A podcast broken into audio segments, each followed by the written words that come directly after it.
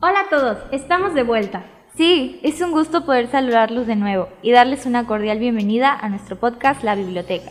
Hoy les hablaremos acerca del formato APA. Probablemente lo has escuchado, pero no tienes mucho conocimiento sobre este. Lo primero que hay que explicar es qué es el formato American Psychological Association o mejor conocido como APA. Bueno, es un listado de reglas para la redacción, presentación y publicación de trabajos, utilizando citas y referencias. Todo esto para mejorar la argumentación y confiabilidad de la investigación. Lo podemos utilizar para cualquier trabajo que se redacte por una persona a base de información de algún autor. De igual manera, nos ayuda a asegurar que nuestro trabajo no sea objeto de reproducción o plagio, principalmente mencionar y respaldar ideas o métodos reflejados en citas y referencias. Así es, Vale, y con lo mencionado anteriormente se preguntarán, ¿Para qué nos sirve el formato APA? ¿O cómo es que se puede usar en nuestra vida de estudiante? Comenzaremos con su uso. Su uso es simplificar la comprensión del texto que se esté leyendo. Esto quiere decir que tienes que hacerlo más sencillo para el lector y darle una lectura más clara y sencilla para su entendimiento. Por otro lado, le da un toque original. Hay muchos autores que hacen plagio de algún texto. Esto claramente no está permitido y nos daremos cuenta muy fácilmente.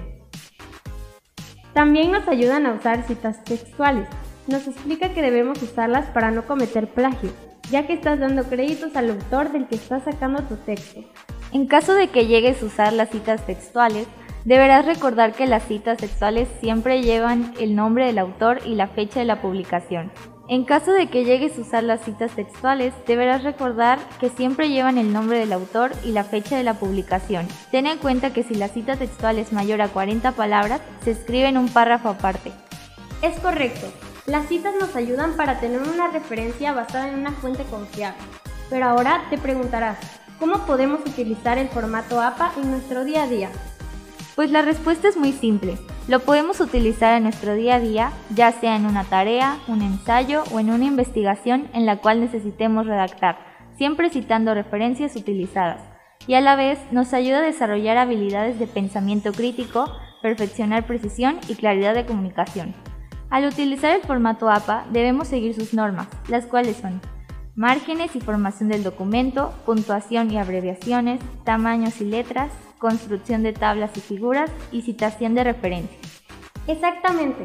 Las normas APA ahora son solicitadas por profesores, desde el nivel secundaria hasta la universidad. Esperemos les haya gustado nuestro capítulo del día de hoy y hayan conocido un poco más acerca de este formato para que no sea un dolor de cabeza para ustedes. Recuerda seguirnos en las redes sociales. Nos puedes encontrar como en Palabrarte Oficial en Instagram y en Palabrarte en Facebook. Y también nos puedes enviar un correo en palabrarte.podcast.gmail.com Muchas gracias por escucharnos. Los veremos en el próximo episodio.